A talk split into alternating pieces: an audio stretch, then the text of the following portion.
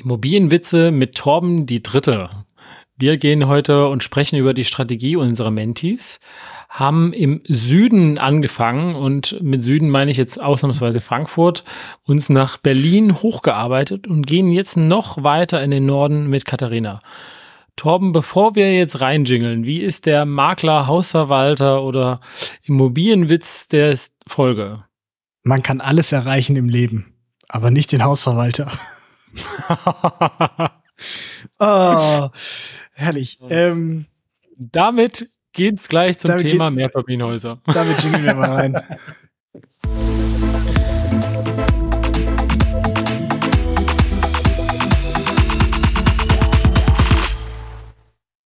Nee, was ist das schön.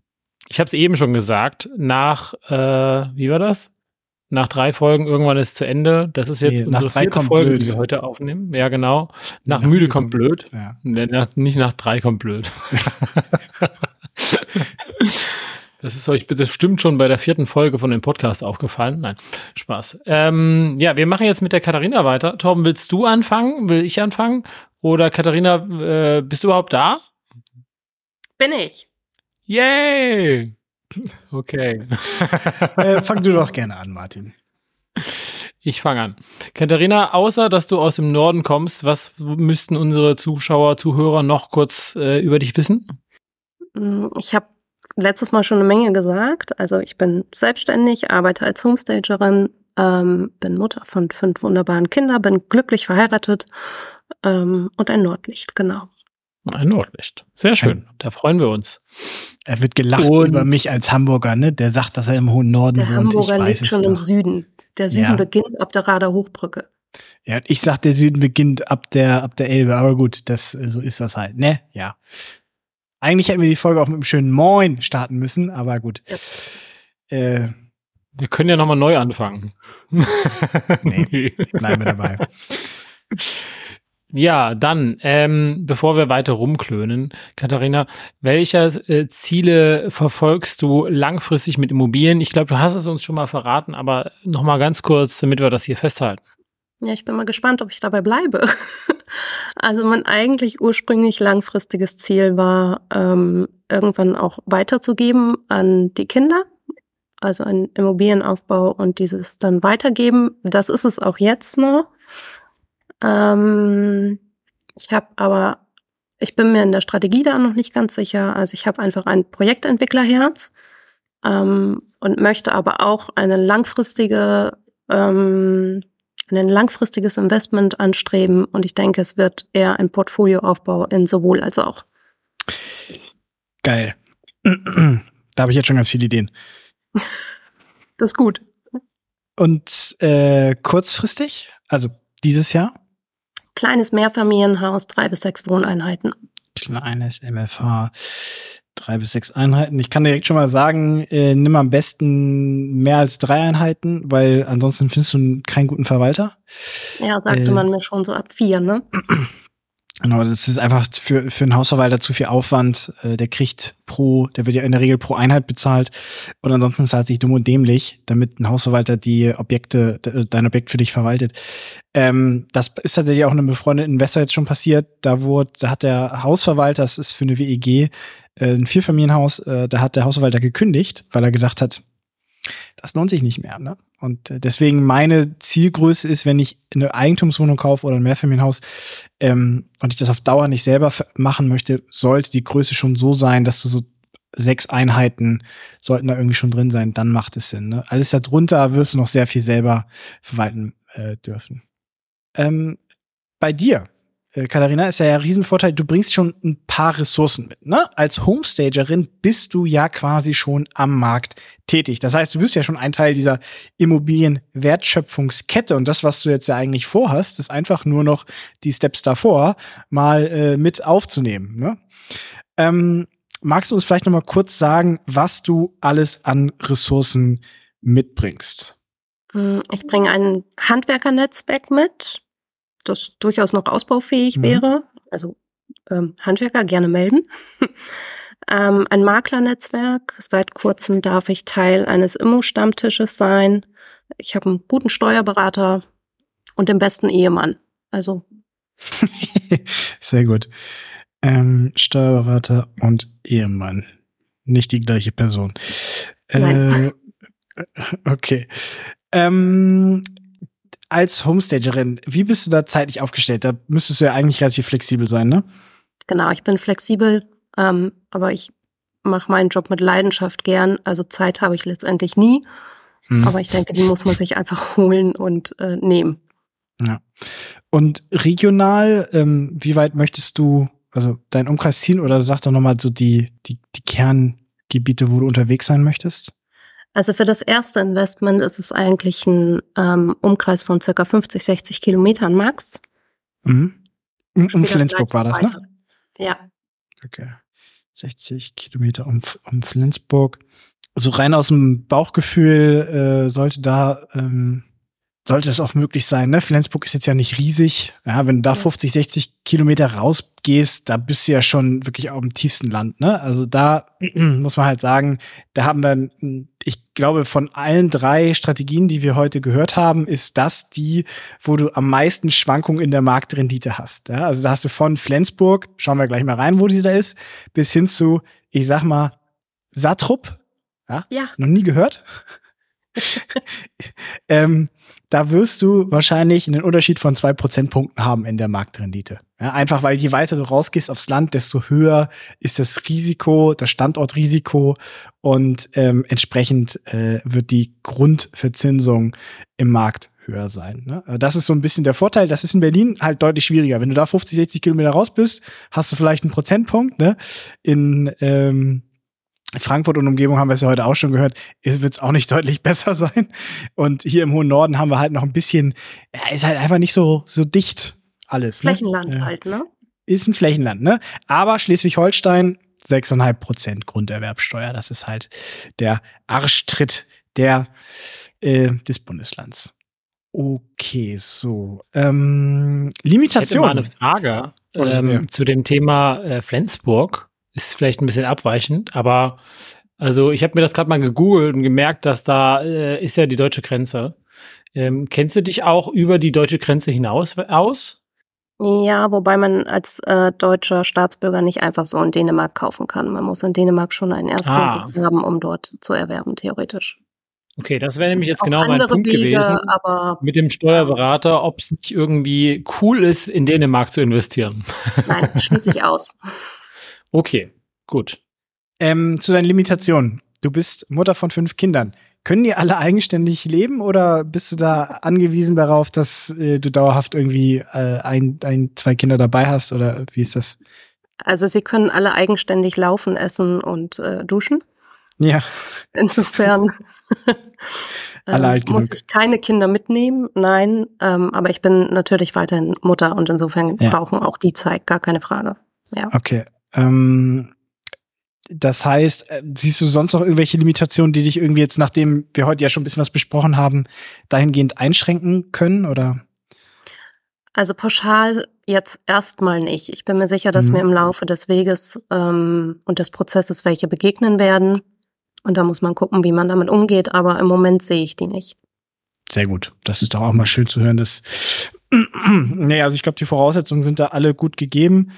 Äh, ich denke auch dadurch, dass du eben schon einen gewissen Bezug zu der Branche hast. Ne, das ist halt einfach, das darf man nicht unterschätzen. Das ist wie wenn ein Makler, wenn du Immobilienmakler bist, das ist einfach ein Riesenvorteil. Damit bist du automatisch schon mal deutlich besser als alle anderen Marktteilnehmer, weil du mit wem vergleichst du dich? Ne? Im Endeffekt musst du besser sein als Hans-Georg, der irgendwo ne, mal ein bisschen Geld äh, zusammengespart hat und dann äh, über einen Vertriebler irgendwo eine, eine Vertriebsimmobilie kauft. Das sind so die, die halt am meisten verlieren in dem ganzen Prozess.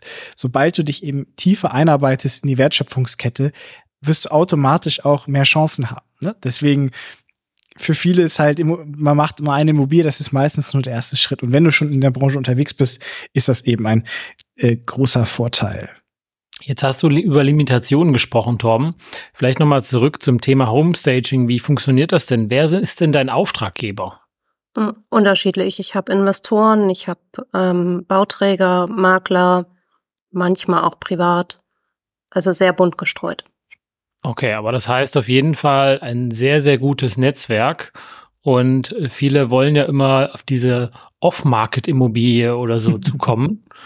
Und das ist natürlich super, wenn du da schon Anknüpfungspunkte hast, wenn die dich schon kennen.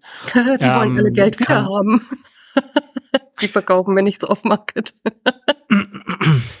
Nein, weiß ich natürlich ja, nicht. Also der Kontakt. Aber ich meine, äh, besser als nur, sag ich mal, on-market zu suchen und auf Immobilien Scout kannst du im Prinzip ein kurzes Suchprofil von dir fertig machen, ja. an deine ganzen Kontakte einmal rausjagen und da sie dich schon als Person schon mal kennengelernt haben, ähm, hast du da einfach einen enormen, also positiven Impact. Nicht nur einfach, dass du dich schon mal mit den der Immobilienbranche auseinandergesetzt hast, sondern einfach, dass du als Person denen ein Begriff bist, ist so viel Mehrwert, als wenn sie einfach von einer unbekannten Person eine E-Mail bekommen würden. Ja.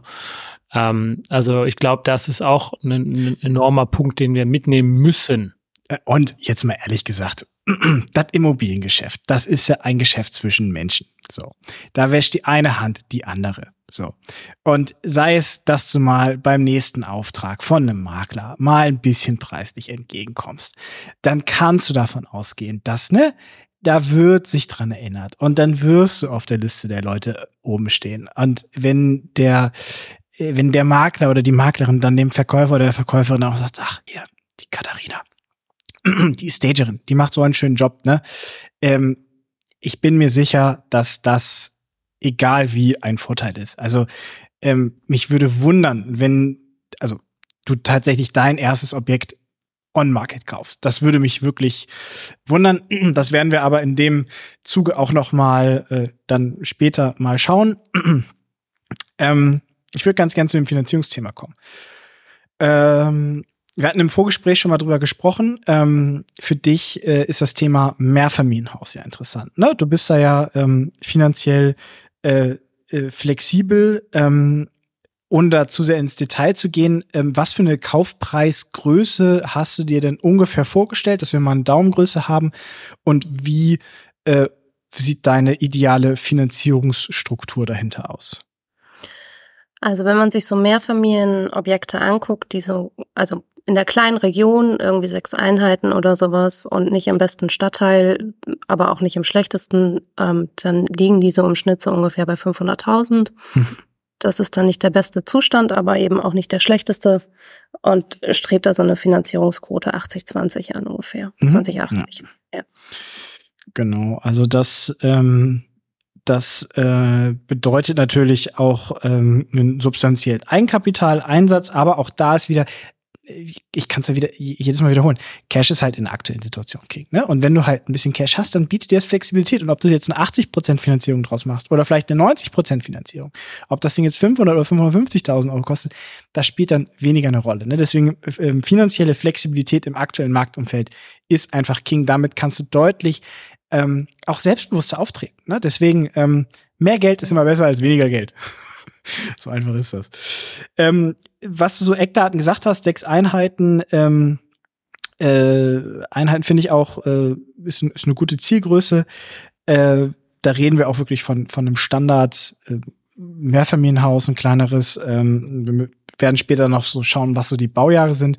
Ähm, Im Gegenteil zu, im Gegensatz zu äh, Katrin und Robert ähm, sind Mehrfamilienhäuser natürlich in der Prüfung deutlich umfangreicher. Ne? Das ist, ähm, das werden wir aber auch in den nächsten Wochen sehen, ähm, dass wir, wenn wir uns da die äh, die die Exposés angucken und die Unterlagen prüfen, das wird ein bisschen mehr sein, weil du davon ausgehen kannst, dass einfach bei einem bei einem äh, bei einem Mehrfamilienhaus, was aufgeteilt ist, also in einzelne Wohnungen, die den unterschiedlichen Eigentümern gehören, ähm, da hast du in der Regel eine Verwaltung drauf. Die wird sich auch in der Regel um das Objekt gekümmert haben. Bei Mehrfamilienhäusern, besonders wenn die von privat sind, ist es immer so eine Sache. Da kannst du alles und nix haben. So, da kannst es kann teilweise sein, dass es gar keine Unterlagen mehr mehr gibt oder sowas. Ähm, wir haben das jetzt auch gemacht. Wir haben, wir haben ein Mehrfamilienhaus gekauft von einer Privatperson und da gab es gefühlt gar nichts. Und da hatten wir sogar das Problem, dass die äh, Bauakten äh, beim Bauamt irgendwo bei einem Brand vernichtet wurden. Das heißt, wir konnten uns nicht mehr mehr auf das Bauamt verlassen. Und dürfen jetzt alles neu erstellen lassen. Ähm, passiert. Äh, und das wird auch der Unterschied sein. Ne? Bei, bei Mehrfamilienhäusern hast du keine Abrechnung, da hast du keine Rücklagen, da hast du nichts, da weißt, hast du kein Beschlussprotokoll, da hast du keine Historie, keine, keine Eigentümerversammlungsprotokolle, nichts, kein Wirtschaftsplan. Das ist alles etwas, was dir im besten Fall der Verkäufer gibt. ähm, wenn er es nicht hat, dann kann man gucken, ob man es selber zusammengestellt bekommt. Ansonsten darfst du eben mit Annahmen rechnen. Äh, genau. Ich habe mal gerade eben kurz überschlagen, was ist in Flensburg der Durchschnitt, die durchschnittliche Verzinsung stand jetzt. Wie gesagt, diese Aussagen sind mit ein bisschen Vorsicht zu genießen. Sind wir bei 4 Prozent. 3,9 Prozent, um genau zu sein. Das heißt, auch hier reden wir bei deinem Case. Du möchtest ja langfristig ein Objekt kaufen, was ein gewisses Aus Potenzial hat. Ne? Also Neubau ist für dich ja auch nicht interessant, hast du ja auch gesagt. Und mit deinem Skillset und mit deinen Fähigkeiten und deinem Netzwerk macht es auch gar keinen Sinn, was komplett Fertiges zu kaufen. Das heißt, wir reden auch hier von einem Objekt, wo die Grundsubstanz passt, ne? also dass die, die Grundsubstanz passt, aber es ist eben ein gewisses Potenzial da, was du heben kannst und heben möchtest. So. Und da halte ich dein Suchprofil für absolut realistisch, besonders wenn du in der Finanzierung nur von 80 Prozent redest. Ne? Ähm, da müssten wir dann tatsächlich im Detail gucken. Ähm, wir werden wahrscheinlich bei dir die größte Einschränkung haben, dass einfach die absolute Anzahl an Mehrfamilienhäusern, die auf den Markt kommen, nicht so hoch ist. Ne? Das ist genau das. Die, du zeigst es schon an, die ist klein. Das heißt, wir können jetzt hier nicht einfach sagen, ja, äh, äh, es ist in Flensburg irgendwie Falkenberg oder sowas als kleiner Stadtteil, sondern wir werden hier ein bisschen den, den Suchradius größer ziehen müssen, weil wir einfach ähm, die Angebotsvielfalt äh, ähm, sonst sehr klein wird. Und es bringt uns nichts, wenn wir uns auf ein Objekt im Quartal konzentrieren, sondern es soll ja etwas sein, wo wir A, erstmal den Markt ein bisschen beobachten können und B, wenn wir dann auch bereit sind oder du, Katharina, bereit bist, dann ja auch zuschlagen können. Und deswegen ähm, macht es keinen Sinn, da irgendwie den, den, Such, äh, äh, den Suchkreis zu eng abzustimmen. Da bin ich sehr gespannt, weil ich sehe jetzt um Flensburg herum, viel passiert da ja auch nicht, ne? Haben wir da irgendwie, hast du dich mal so mit den Dörfern oder sowas drumherum ja, beschäftigt? Kreisfreie Stadt und ist total mhm. begrenzt. Also Gewerbe muss zunehmend abwandern, die Randgemeinden wachsen alle. Ähm, ich habe für mich so K.O.-Kriterien, was das Investment angeht. Also ich muss einfach eine Nahversorgung haben, ÖPNV, mhm. Schule, Arzt, Kindergarten. Das muss gegeben sein. Ähm, und wenn man dann zum Beispiel irgendwie an die Westküste nach Nibel geht oder so, dann ist das schon auch, also wäre für mich auch ein Ort, wo ich überlegen könnte zu investieren. Da mhm. ist, ist, kurz vor, vor Sylt, da ist immer Bedarf. Ähm, da leben die ganzen Pendler. Der Wohnraum ist dort auch begrenzt. Ja. Okay, also doch dann schon noch ein Stückchen raus tatsächlich, ne? Also wir reden, wie viele Kilometer sind das denn? Ich sehe es jetzt hier gar nicht so auf meiner Karte, aber von Flensburg nach Nibel, Nibel. 60 Kilometer ungefähr. Okay, also gerade so der, der Radius, ne? Das bedeutet natürlich, dass das tatsächlich ein sehr großer Suchradius ist. Das, das müssen wir noch ein bisschen verfeinern. Ähm, ja, aber sowas wie, keine Ahnung, da finden, da finden wir schon was. Irgendeine Schleswig, Kropp, also kann ich Ach, okay, tatsächlich nicht so genug einschätzen, aber ähm, das sind auch alles so Dinge, wo man einfach mal gucken müsste. Okay, ja, interessant. Gut zu wissen. Das werden wir, das werden wir noch mal ein bisschen ein, also ich glaube, da wir tatsächlich von Mehrfamilienhäusern reden und einfach, dass ich würde mal sagen, das Verhältnis von Mehrfamilienhaus zu Eigentumswohnungen, die auf den Markt kommen, liegt bei 1 zu 15. 1 zu 20 oder so, Martin? Genau. Ja, irgendwie sowas. Ähm, müssen wir einfach den Suchradius am Anfang deutlich breiter, deutlich breiter streuen. Du wirst zwangsläufig, oder ich denke mal, du wirst auch Cashflow-seitig am Anfang oder bei den Mehrfamilienhäusern hast du auch da die Thematik der bereits vermieteten Einheiten. Ne? Und das wird ähm, später in der Cashflow-Betrachtung ein Thema sein. Ähm, wo ist die Ist-Miete? Wo ist die Sollmiete, ähm, welche Wohnungen stehen leer und ähm, es kann sein, dass bei dem Objekt, deswegen über Cashflow oder sowas hier zu, zu sprechen, halte ich noch nicht so für zielführend. Ne? Da macht es auch keinen Sinn, Cashflow-Grenzen oder sowas zu ziehen, denn ähm, das wird sehr abhängig sein von den einzelnen von dem einzelnen Mehrfamilienhaus. Das wird davon abhängig sein, wie ist der aktuelle Vermietungszustand, wie äh, vielleicht willst du sogar im Endeffekt dass möglichst viele ausziehen, damit du eben das Objekt entwickeln kannst, ne? vielleicht äh, energetische Maßnahmen umsetzen. Ähm, da gehört sehr viel dazu. Das ähm, Äh, ich glaube, da müssen wir uns ein bisschen langsam rantasten an ein Idealobjekt. Ne? Da kann ich dir so aus dem Bauch auch eigentlich nichts Fertiges schießen. Ähm, das ist dafür sind die Mehrfamilienhäuser einfach zu individuell. Oder Martin, hast du da noch irgendwas was zu ergänzen? Ja, ich denke, ähm, wir basteln uns ja alle so eine Übersicht ähm, nach dem Suchumfeld. Und ich glaube, Katharina, was bei dir vielleicht Sinn macht, ist, dass man sich immer das Baujahr auch hinschreibt und auch schreibt, wie alt diese Gewerke sind. Und ähm, weil also so komplett Sanierungen, Renovierungen, ich sag mal gerade so eine Strangsanierung würde ich jetzt vielleicht beim ersten Objekt vermeiden wollen. Ähm, ich würde da immer sagen, okay, es ist okay, wenn du ein Gewerk machen musst, zum Beispiel Fenster oder so. Ja. Ähm, aber wenn dann jetzt auch schon wieder dazu Bäder kommt, wenn dazu wieder Dach kommt oder sowas, dann ist das ein Problem. Und wir wollen ja, ähm, du hast gesagt, du willst langfristig investieren. Das heißt, wir müssen uns die Immobilien anschauen und wirklich draufschauen mit der Perspektive, okay, wir behalten das jetzt mal 10, 20 Jahre und was kommt da wirklich auf uns zu? Ja. Also ich glaube, das müssen wir vielleicht einfach noch mal ein bisschen mehr äh, tracken, ähm, weil da der der Marktpreis ein solcher niedriger ist äh, als in den anderen zwei Regionen Frankfurt und Berlin. Ähm, und ähm, deswegen sage ich mal, die Qualität und die Substanz viel mehr ins Gewicht reinschlägt und ja. im Nachhinein die Rendite verhageln kann, glaube ich. Ja. Also das sollten wir uns angucken. Aber ich bin schon total gespannt, den hohen Norden in Deutschland zu entdecken und Mehrfamilienhäuser mit ganz viel roten Klinkern zu sehen. Oder gestrichen. So stelle ich mir das zumindest vor. Na, nicht alle. So stelle ich mir das zumindest. vor. Nee? Ah, nee. schade. Na gut, ich werde es trotzdem entdecken. Ja, Putzfassaden, gerade die Mehrfamilienhäuser. Alles besser als da bei euch. Aber gut. Ähm, ähm, also äh, nochmal zum Thema, wie aktiv möchtest du denn Werte heben? Also du hast ja gerade schon gesagt, ne, du, du möchtest da gewisse Dinge tun. Ähm, ich glaube, Martin hat es auch, auch, auch schon gesagt, eine, eine Kernsanierung eines solchen Objektes halte ich auch nicht für zielführend. Ne?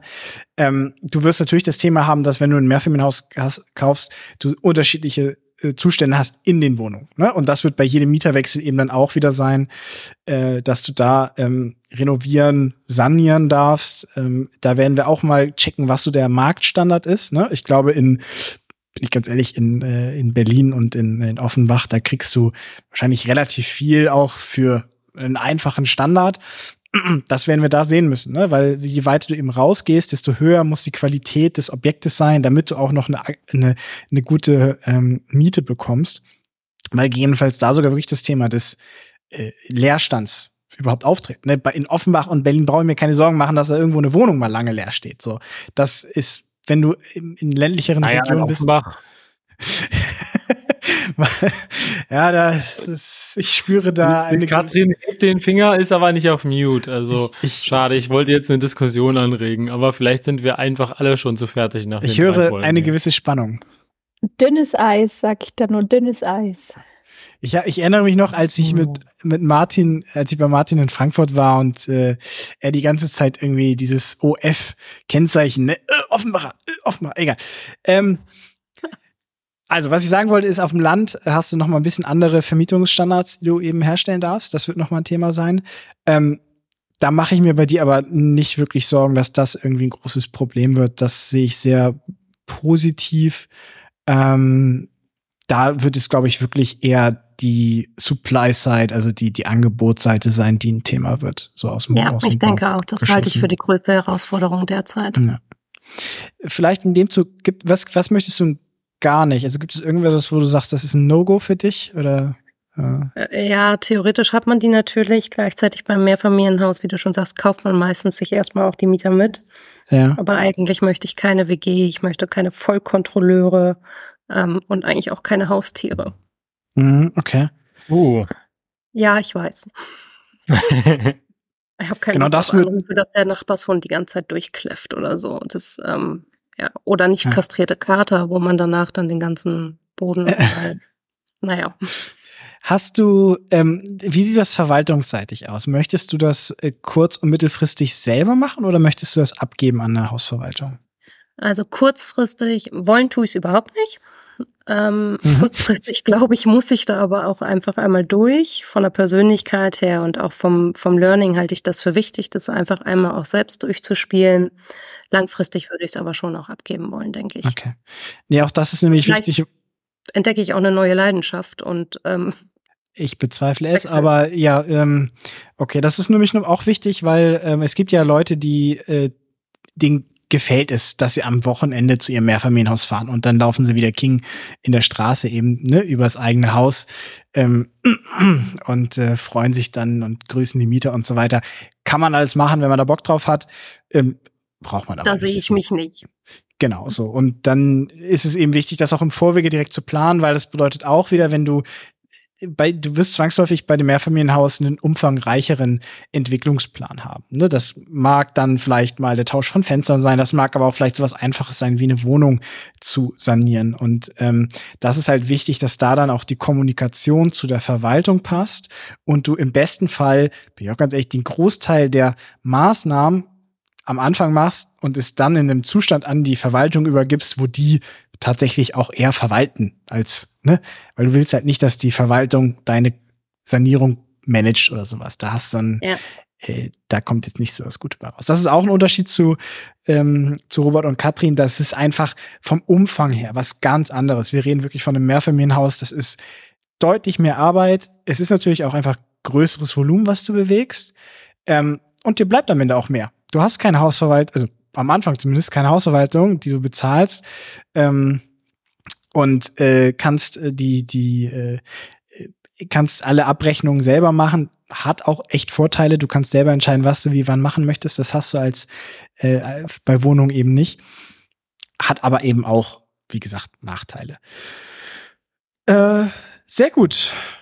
Martin, hast du noch was? Zack, wenn man auf Mute ist, dann funktioniert das nicht.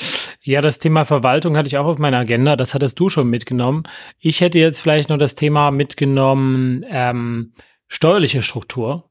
Du hattest eben erzählt, du hast einen tollen Steuerberater. Ähm, hattest du dir Gedanken darüber gemacht, ob du sowas im Privatvermögen machen willst oder in der GmbH-Struktur? Habt ihr sowas durchgesprochen? Kommt sowas irgendwie in Frage oder gar nicht?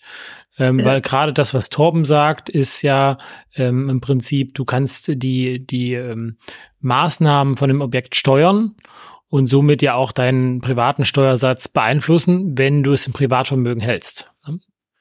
Also das ist noch ähm, ein Teil auf meiner Agenda.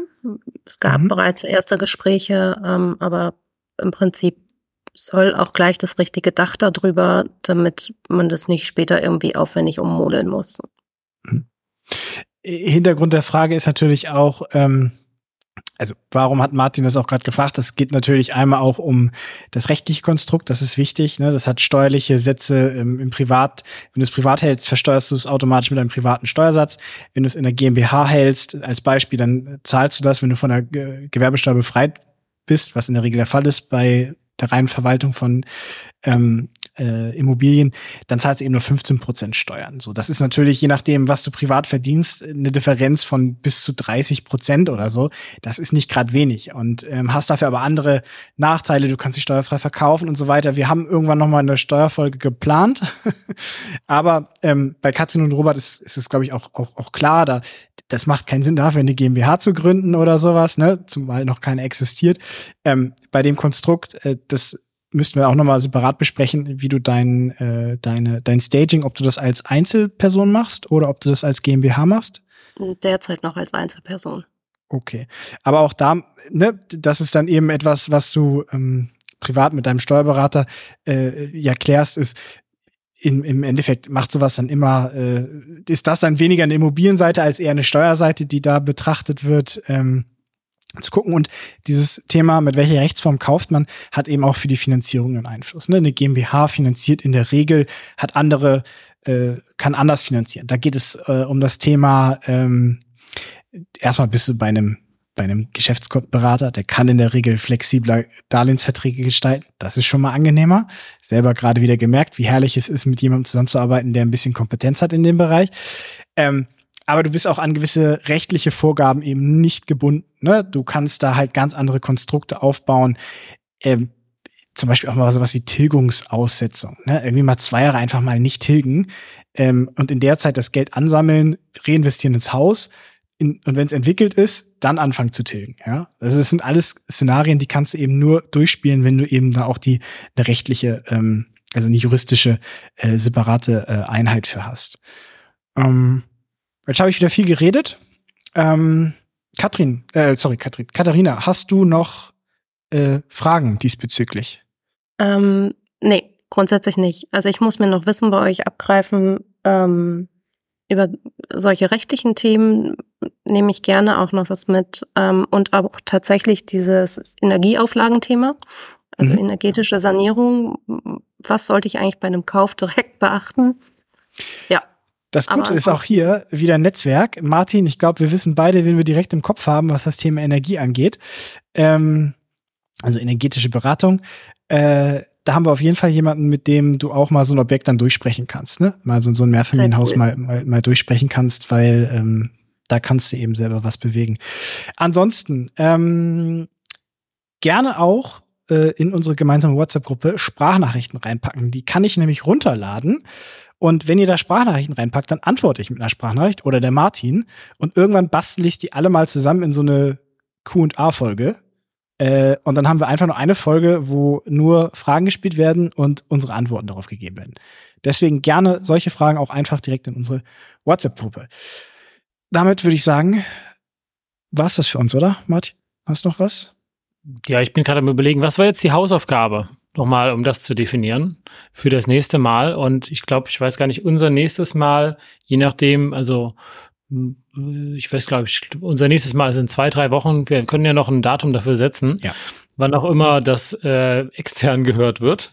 Aber wir müssen auf jeden Fall eine Aufgabe aufsetzen, denn äh, dieses Jahr soll ja noch gekauft werden.